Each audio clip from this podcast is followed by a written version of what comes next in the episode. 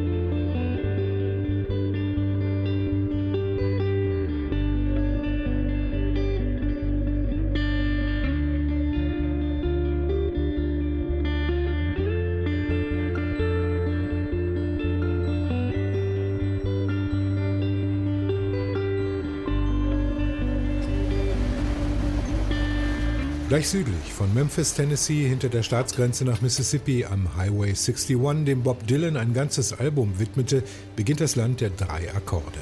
A, D, E oder auch G, C, D.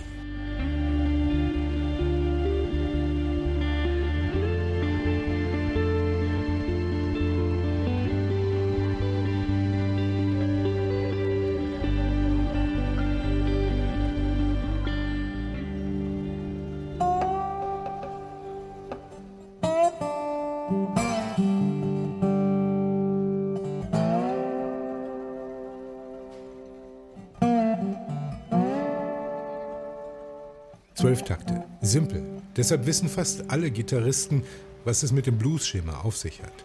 Den Blues spielen und singen können sie deshalb noch lange nicht. Miss Ruby Wilson tritt abends in Bibis Club auf der Beale Street auf. Touristen kommen, Fans des verstorbenen BB King, Blues-Enthusiasten. Es mögen nur drei Akkorde sein, die den Blues ausmachen, aber darauf kommt es nicht an, findet Ruby. Nein, der Blues ist nicht tot, er wird überleben. Aus ihm wurden alle populären Musikformen geboren, die wir heute im Radio hören. Blues, du wachst morgens auf und fühlst dich nicht gut. Du hast den Blues. Du hast Kopfschmerzen, also hast du den Blues. Dir geht es gut, du hast den Blues. Fröhlicher Blues, trauriger Blues, wir haben ihn alle. Wir müssen nur wissen, wie er sich anfühlt. Es gibt keine Definition, sagt die Sängerin. Da mögen sich die Musikgelehrten noch so sehr den Kopf zerbrechen, man muss den Blues fühlen. Traurigen Blues, fröhlichen Blues. Der Unterschied zwischen Blues und Gospel ist, im Gospel sagst du My Lord und manchmal kommt das auch im Blues vor, im Blues singst du aber normalerweise My Baby. Das ist wirklich der einzige Unterschied. Es ist das gleiche Gefühl und dann singt Ruby. Natürlich ein paar Zeilen von B.B. King. Every day Every day I have the blues. Lord, Lord, Lord, Lord, every day. Every day I have the blues. When you see me worried, you I hate to lose. Oh yeah. Von Memphis bis Vicksburg reicht das riesige Gebiet, das mit einiger Fantasie dem griechischen Buchstaben Delta gleicht in der ersten Hälfte des 19. Jahrhunderts noch das unerschlossene Überschwemmungsgebiet des Flusses, entstand hier das Baumwollkönigreich. Bis zu zehn Meter dick ist die Erdschicht, die der Mississippi über Jahrtausende aufgeschwemmt hat, einer der fruchtbarsten Böden der Welt. Der Fluss wurde eingedeicht, der Highway 61 verbindet verschlafene Deltastädtchen wie Lula, Alligator oder Rolling Fork.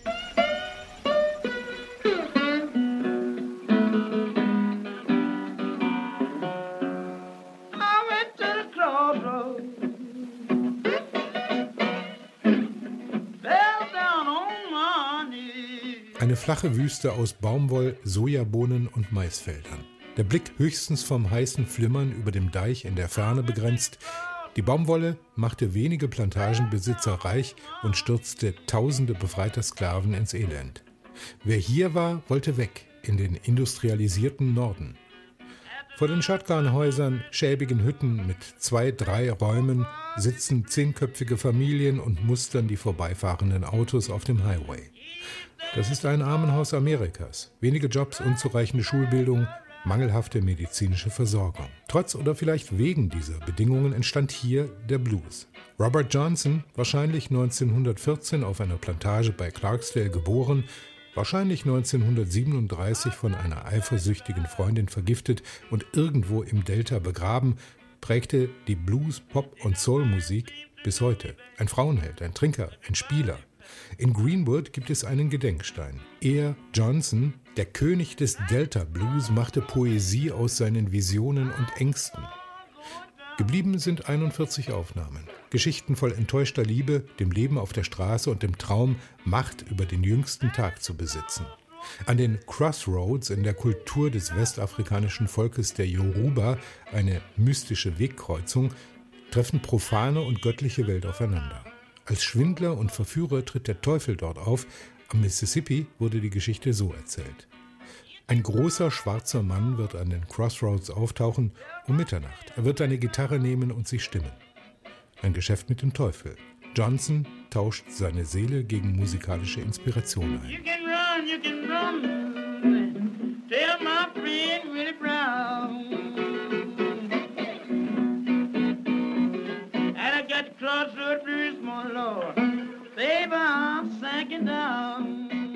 Bessie Smith, die wohl berühmteste Blues-Interpretin aller Zeiten, ist in Clarksdale ums Leben gekommen. Bei einem Autounfall im Jahr 1937. Son House und John D. Hooker wurden hier geboren. Big Bill Brunsey und Muddy Waters, der als Traktorfahrer auf der Stowell-Plantage arbeitete, bevor er nach Chicago zog. Oh, Die Reste seiner Hütte sind längst zum Wallfahrtsort für Blues-Enthusiasten geworden. Everything gonna be alright this morning. WC Handy ist in Memphis ein eigener Park mit Denkmal gewidmet. Der selbsternannte Vater des Blues steht da, die Trompete fest umklammert, nur einen Steinwurf entfernt von seinem Häuschen, in dem er und seine Frau sechs Kinder aufzogen. In seiner Autobiografie schrieb Handy, wie er im Jahr 1903 im Delta-Örtchen Tutwiler, südlich von Memphis, den Blues entdeckte. Dort sang ein völlig heruntergekommener Schwarzer zur Gitarre ein Lied über eine Schienenkreuzung in Mississippi. Going Where the Southern Cross the Dog. Zwölf Takte, große Melancholie gemischt mit Fernweh, eine eigentümliche Stimmführung, die sich der europäischen Moll- und Dur-Harmonik entzieht. Die Blue Notes als Ausdruck einer völlig eigenständigen Musik. Das war die verrückteste Musik, die ich jemals gehört hatte. Sie blieb mir für immer im Gedächtnis haften, schrieb Handy. Über den Anspruch, er habe 1903 den Blues entdeckt, lachen die Künstler bis heute. Er ist einfach da, ein universelles Gefühl, das die Menschen verbindet, der Klang des Südens, viel Afrika, ein bisschen Kirchenchoral, irischer Folk, die traurige Lebenswirklichkeit der Afroamerikaner. Im Rum Boogie Café auf der Beale Street in Memphis lockte eine gemalte Werbung zu Live Entertainment Every Night. Drinnen hängt die Decke voller Gitarren, akustische, elektrische, Stil- und Jazzgitarren, die Instrumente der zahllosen Künstler, die hier schon aufgetreten sind. Die Hausband spielt Starting All Over Again, ein Lied über die Möglichkeit von vorn anzufangen. Oh, yeah.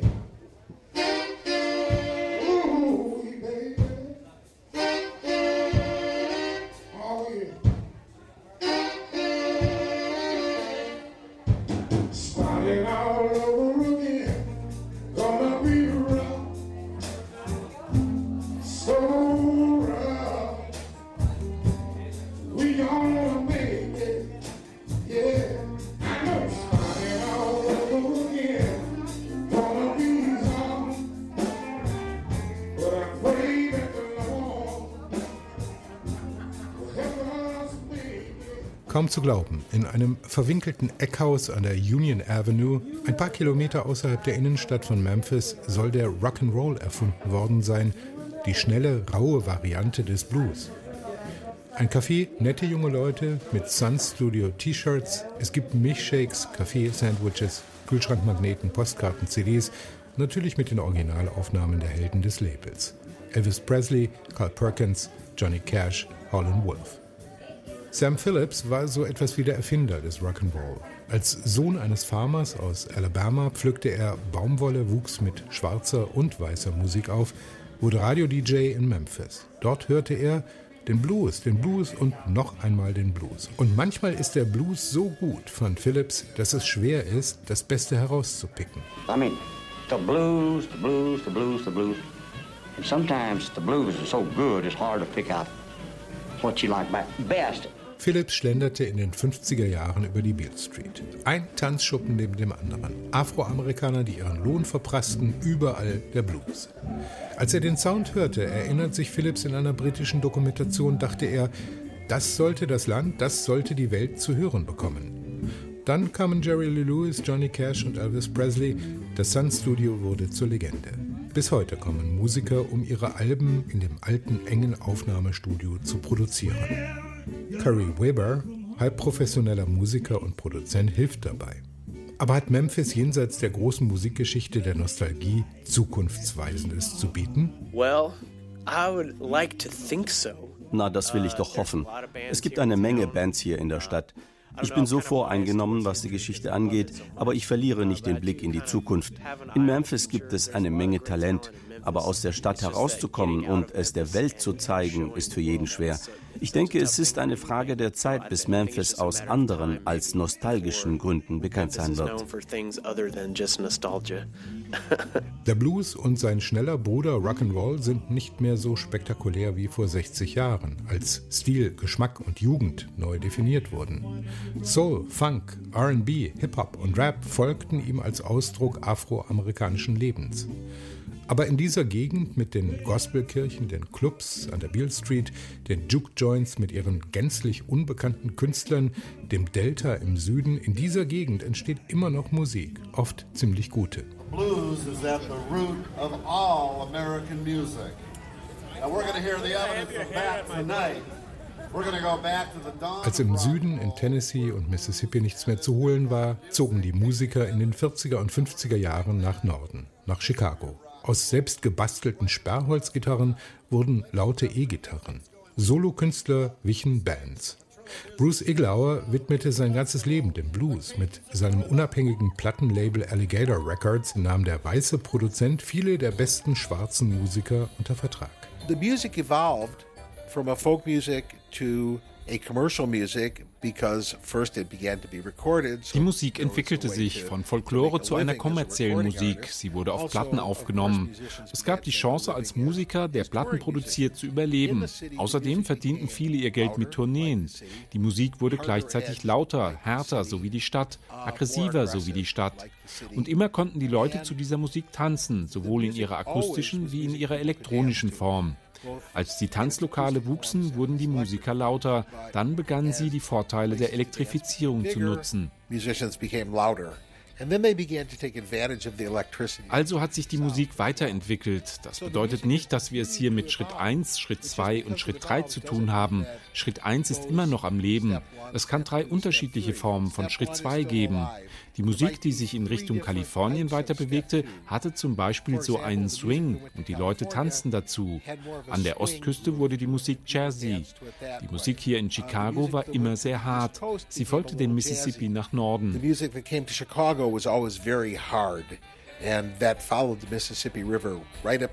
Das tat auch Coco Taylor. Die große alte Dame des Blues wurde 1928 im Delta geboren, umringt von Baumwollfeldern. Sie zog wie Millionen anderer Afroamerikaner nach Norden, nach Chicago, wo angeblich das Geld auf Bäumen wuchs, wo ein Leben jenseits der Armut denkbar war. Die 2009 verstorbene Künstlerin wollte einige Jahre vor ihrem Tod nicht nur ein Interview geben, sondern auch eine improvisierte Kostprobe dessen, was sie als ihre Wurzeln bezeichnete. Everybody wondering, dun, dun. Where did blues come from? Dun, dun, dun, dun, dun, dun, dun. I said everybody's wondering. Dun, dun, dun, dun. Where did the blues come from? Dun, way back in the lowland. Dun, dun, dun. That's where I come from. Der rohe, unverfälschte Blues, das war ihre Musik. Die Geschichten von der Armut, von der nicht erwiderten Liebe, aber auch von Lebensfreude und einer guten Zeit. Die Tatsache, dass junge Afroamerikaner heute nicht mehr viel vom Blues wissen wollen, regte sie auf. Ich glaube, er war schon immer universell. Black people in big cities like Chicago, you know, it's a lot of them. Aber die Schwarzen in den großen Städten wie Chicago schämen sich irgendwie für den Blues. You know, and they'll go like, "Oh, girl, I, I, honey, we don't, I don't play that, we don't listen." Sie schieben ihn zur Seite und sie sagen so etwas wie, "Hey Süße, das wollen wir nicht, denn die Schwarzen schämen sich für ihre Herkunft, für das, was sie kennen." And what they know, which is really the blues. All black folks know about the blues. Und das ist eben der Blues. Alle Schwarzen kennen den Blues. Sie lügen, wenn sie sagen, sie kennen ihn nicht. Denn das war alles, was wir hatten. Die Schwarzen spielten den Blues und hörten den Blues. Da war kein Hip-Hop. Was the blues. They didn't know about no hip-hop. Hip-hop is something new that came into the, you know, business of, you know, with black people. Hip-Hop ist etwas Neues. Die jungen Leute machen Bung Dida Bung Dida. Aber der Blues, der geht viele Generationen zurück und er ist heute immer noch da. From way back in generation and is still here today. Und er präsentiert sich in immer neuen Formen. Zum Beispiel dann, wenn Maurice John Vaughan mit seiner Band im House of Blues in Chicago spielt. Everything I do, down. Forget your lines.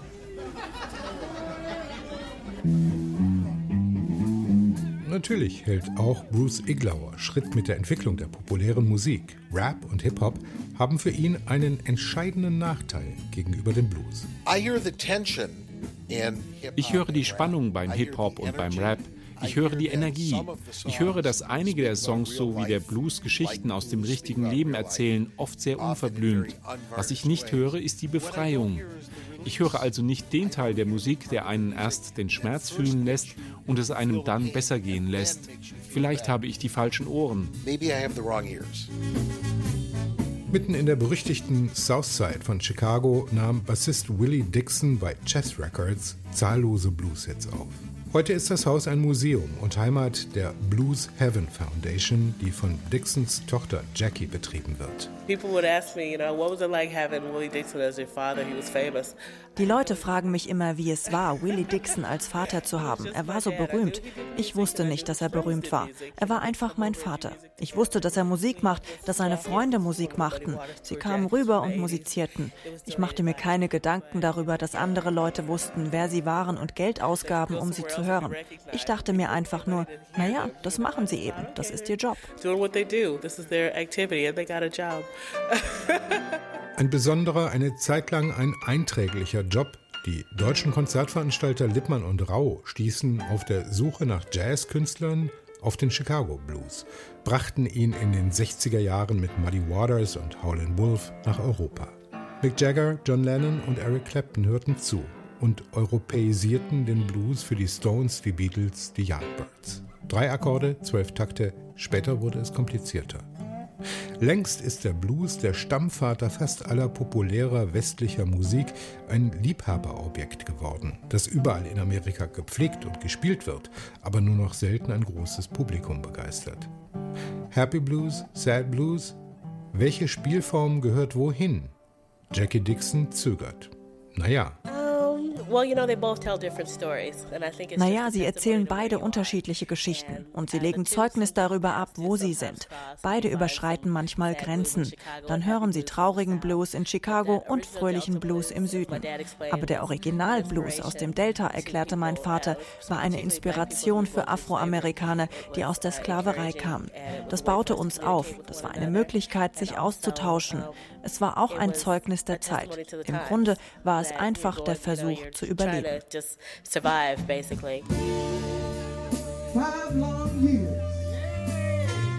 Die Musik hat überlebt. Heute spielen vermutlich mehr Musiker als jemals zuvor die Musik der Afroamerikaner aus dem Mississippi-Delta. Nur hören ihn nicht mehr so viele Menschen wie vor 50 Jahren. Maurice John Vaughan und seiner Band ist das nicht so wichtig. Sängerin Shirley Johnson ist dazugestoßen. But I like I like all music, you know. Uh, ich mag alle möglichen Arten von Musik, aber am liebsten mag ich Blues und Gospel. Man wacht eines Morgens auf und kann die Miete nicht bezahlen, dann hat man den Blues. Oder dein Mann hat dich verlassen, dann hast du den Blues. Und wenn Leute behaupten, sie mögen den Blues nicht, dann liegt es bestimmt daran, dass sie ihn nur noch nicht verstanden haben. Ich glaube, er wird fortbestehen. Er wird bleiben.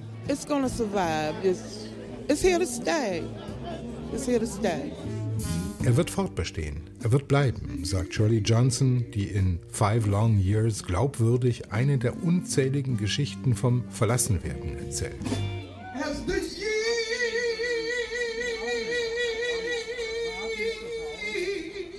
Der Blues wird weiterleben. Als Musik in der Nische, als Leckerbissen für diejenigen, die sich auf die Intensität der drei Akkorde der zwölf Takte einlassen, die alles andere als simpel sind.